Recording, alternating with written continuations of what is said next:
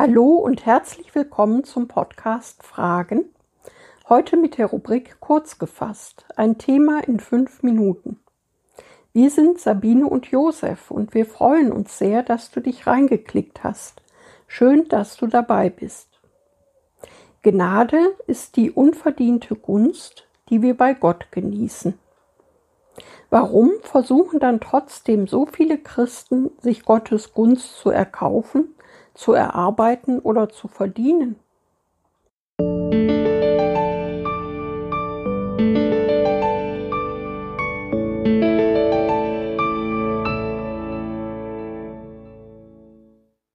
Unverdiente Gunst.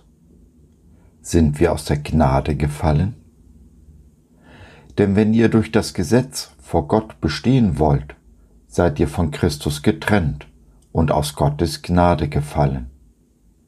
Galater 5, Vers 4. Johannes schreibt in seinem Evangelium, dass das Gesetz durch Mose gegeben wurde, die Gnade und Wahrheit aber durch Jesus Christus geworden ist. Paulus macht in unserem Eingangsvers aus dem Brief an die Galater deutlich, dass man nur eines von beiden haben kann. Entweder will ich durch das Gesetz vor Gott bestehen, oder ich lebe aus der Gnade, der unverdienten Gunst, die Gott mir schenkt, auf der Grundlage des Kreuzes, durch das Opfer seines Sohnes. Ja, unser Gott denkt des Öfteren schwarz-weiß. Es gibt nur Himmel oder Hölle, dazwischen ist nichts. Es gibt die, die Jesus vertrauen und seine Gnade annehmen, und die anderen, die das nicht getan haben. Diese sind unter dem Gesetz. Nun, wenn wir die Wahl haben, entscheiden wir uns doch für die Gnade, oder? Wer möchte schon unter einem Fluch stehen? Denn zwei Kapitel vorher im Galaterbrief weist Paulus unmissverständlich darauf hin, dass jeder, der auf das Gesetz vertraut, unter einem Fluch steht. Ich kann mir nicht aussuchen, welche Gebote ich halten will. Ich muss das ganze Gesetz halten, alle 613 G und Verbote aus der Tora, den fünf Büchern Mose. Übertrete ich nur eines, so bin ich am ganzen Gesetz schuldig geworden. Daran lässt Jakobus in seinem Brief nicht den geringsten Zweifel. Es hat aber, seit das Gesetz durch Mose gegeben wurde, nur einen Menschen gegeben, der in der Lage war, das gesamte Gesetz zu halten, also aus den Werken des Gesetzes gerecht zu werden und damit zum Leben einzugehen. Diese eine war und ist Christus, der keine Sünde kannte. Werde ich aber am Gesetz schuldig, trifft mich, wie bereits festgestellt, der Fluch. Ich werde, wie Gott es gegenüber Adam wörtlich ausdruckt, sterbend sterben. Das heißt, ich werde langsam sterben, begleitet von Krankheit, Leid und Verderben. Doch Christus hat uns vom Fluch des Gesetzes gerettet. Am Kreuz nahm er den Fluch auf sich. Denn in der Schrift heißt es, verflucht ist jeder, der an einem Holz hängt. Galater 3, Vers 13. Einem gestandenen Christen erzählt man damit nichts Neues. Und doch passiert es vielen von uns, genau wie den Galatern, dass wir aus der Gnade fallen. Wie fällt man aus der Gnade? Durch Sünde? Nein, auf keinen Fall. Denn Paulus stellt in Römer 5.20b fest, wo aber die Sünde mächtig geworden ist, da ist die Gnade noch viel mächtiger geworden. Nein, aus der Gnade fällt man, wenn man sich unter das Gesetz stellt. In dem Moment und in diesem Bereich ist man von Christus getrennt. Das geht schneller, als man denkt zum Beispiel indem man aus dem Zehnten ein Gesetz macht. Das Geben des zehnten Teils seines Einkommens an Gott ist per se kein Gesetz, denn Abraham gab Melchisedek den Zehnten 450 Jahre bevor das Gesetz gegeben wurde.